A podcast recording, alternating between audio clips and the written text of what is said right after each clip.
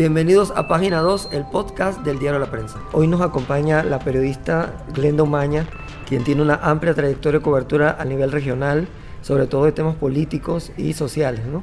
Y vamos a conversar con ella a raíz de nuestras próximas elecciones sobre la importancia, por ejemplo, de los debates dentro de, de una contienda electoral. Bueno, no solamente de los debates, yo creo que mm, esta es una etapa crucial para las democracias eh, y depende de tres factores, ¿no? Depende, la principal preocupación debe ser que realmente la población tenga la información completa, es decir, quiénes son los candidatos, cuáles son sus planes de gobierno, eh, qué han hecho, eh, cuál es su patrimonio, por ejemplo, qué exactamente pretenden. Esa es parte de la información que deben tener. Además, cómo realizar su voto, a dónde debo votar, cuáles son las, los requerimientos. Obviamente, pues esto ya se ha informado bastante por los medios durante muchos meses, pero es importante repasarlo. Yo he encontrado, recientemente estuve observador en El Salvador y solamente en una mesa había dos personas que llegaron con eh, su identidad vencida, entonces no pudieron votar. Entonces, la información completa. Segundo, que realmente los partidos puedan tener la posibilidad de emitir su mensaje. Es importante también para que eh, es parte también de la democracia. Y tercero, que los medios de comunicación pues tengan esa total libertad de expresión, esa posibilidad de indagar. Entonces, esto es parte de las fortalezas de una democracia, el que los medios puedan eh, trabajar libremente, pero también con mucha transparencia. Y ser la guía de la ciudadanía, ¿verdad? Ser la guía de la ciudadanía. Y parte de eso, perdón, tú decías de los debates, ¿verdad?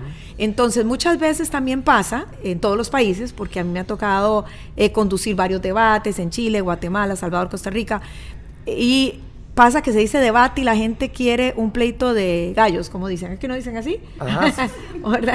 y, muchas veces eso no, eso no, sucede, sino que es un debate de altura. Ahora, eh, por eso más bien de debate es foro. Y yo creo que eso tampoco se puede, lamentablemente muchas veces el debate es como un teatro a veces. Lo importante es, mucha postura. a la hora de conducir, eh, que el formato ha ido variando los formatos, ¿verdad? Antes era más formal. Que el formato pretenda la repregunta, que pretenda la interrupción, que si el candidato no me está diciendo realmente eh, la información para la población sobre la solución a ciertos problemas y preocupaciones de la población, bueno, ¿cómo lo vas a hacer? O sea, repreguntar, comparar, dar eh, oportunidad a que si un candidato piensa diferente, pues lo pueda expresar.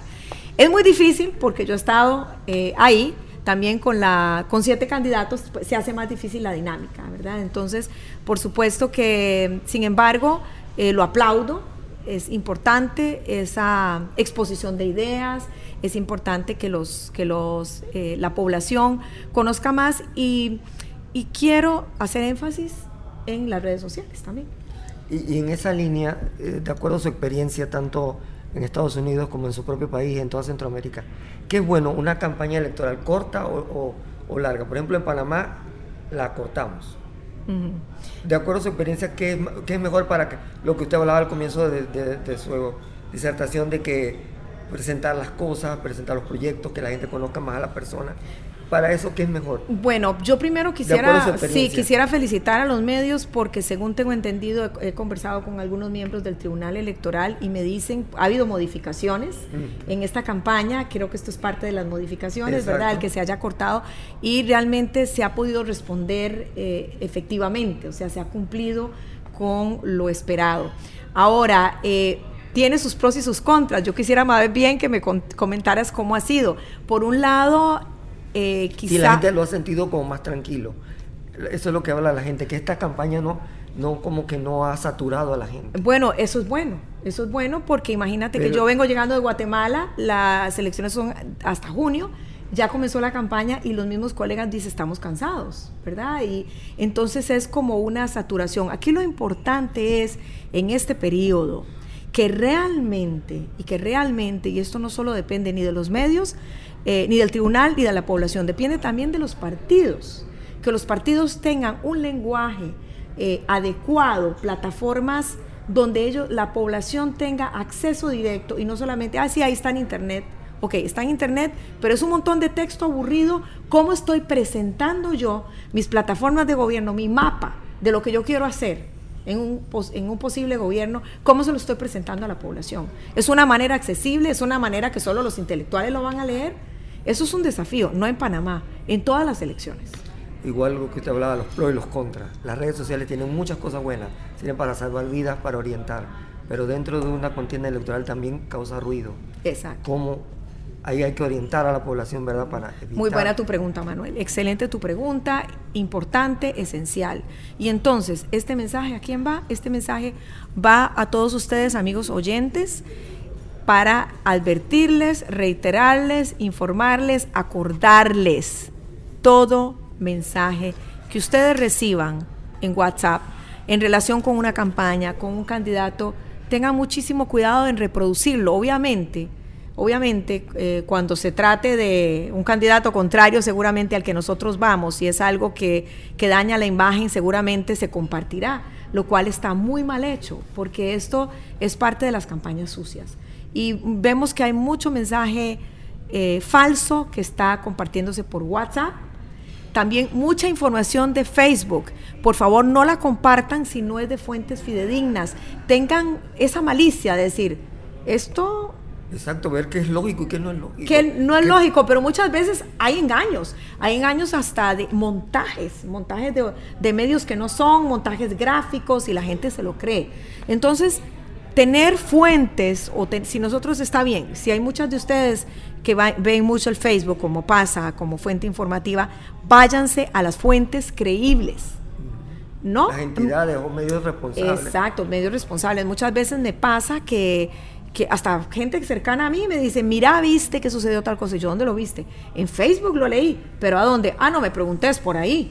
¿Por ahí qué? No, no, no. Y ahí no. tiene que ver nada con la educación ni, ni, el nivel de vida, porque. Todos. Todo el mundo cae en eso. Todo el mundo cae. Entonces es una enorme responsabilidad que cada ciudadano, cada votante, porque aquí cada votante es importante. Es importante eh, porque es un derecho que todos tenemos en cada uno de nuestros países, en este caso de los panameños, es un derecho, pero también es un deber de hacer ese llevar ese proceso con conciencia, ¿no?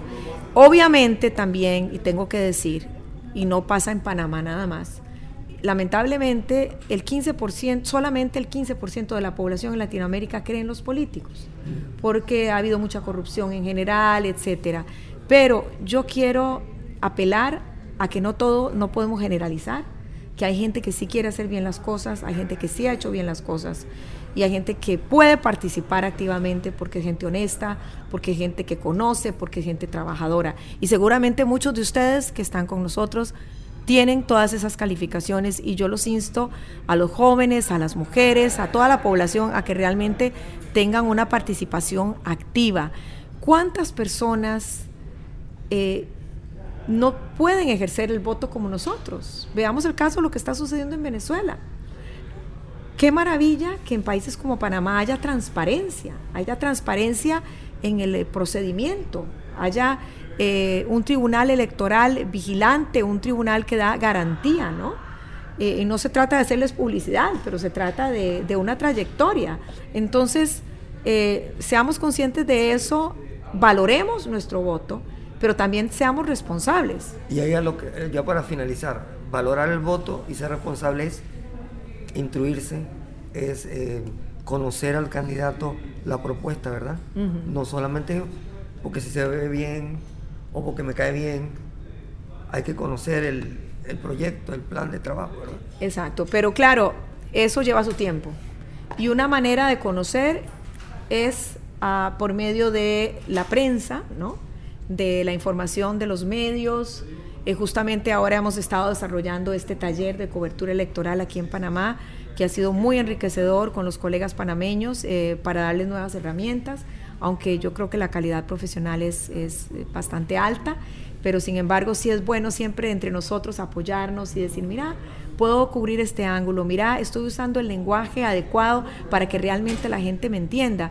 Y eso también apelo a los partidos políticos para que utilicen un lenguaje más cercano con el votante, no decir votaciones, sino el votante, tomar en cuenta a la población, tomar en cuenta al ciudadano, tomar en cuenta sus preocupaciones y realmente decir, bueno, este es el camino yo, que yo quiero seguir, este es el camino que yo propongo.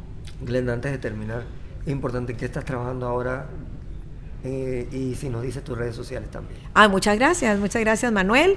Bueno, eh, como casi muchos de ustedes saben, hace cuatro años ya salí de CNN, estuve en CNN en español casi 18 años y tengo una empresa de comunicación que se llama Glenda Omaña Communications pero más que todo sigo conectada eh, periodísticamente a través de las redes, que eso es lo que más me gusta. Es mi prioridad, haciendo entrevistas, coberturas, eh, a través de, las redes. ¿verdad? es la parte muy positiva. Entonces en Instagram y en Twitter, en Glenda Ahora, con doble A, Glenda Ahora. Y en Facebook me pueden encontrar eh, Glenda Umaña H, que es mi segundo apellido, Hidalgo, Glenda Umaña H. Y, también tenemos una, plataforma digital, glendaahora.com. Muchas gracias, Glenda. Bueno, gracias a ti, Manuel.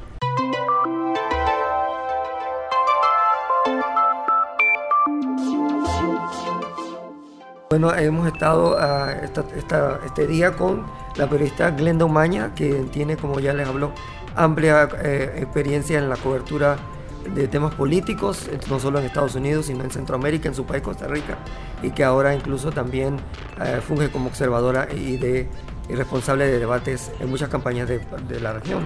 Claro, y bueno, nada más mencionar que estamos aquí, gracias, muy honrada, la verdad, y, muy contenta. Eh, gracias al apoyo de la Fundación Internacional de Servicios Electorales. Es una fundación totalmente independiente con base en Washington. Así que ellos me han invitado junto a Armand Shepard, que es eh, eh, una persona, un, politólogo de mucho prestigio y analista, y también gracias a la Embajada Americana, ¿no? Que, pudimos organizar este encuentro con los periodistas. Muchas gracias, Glenda.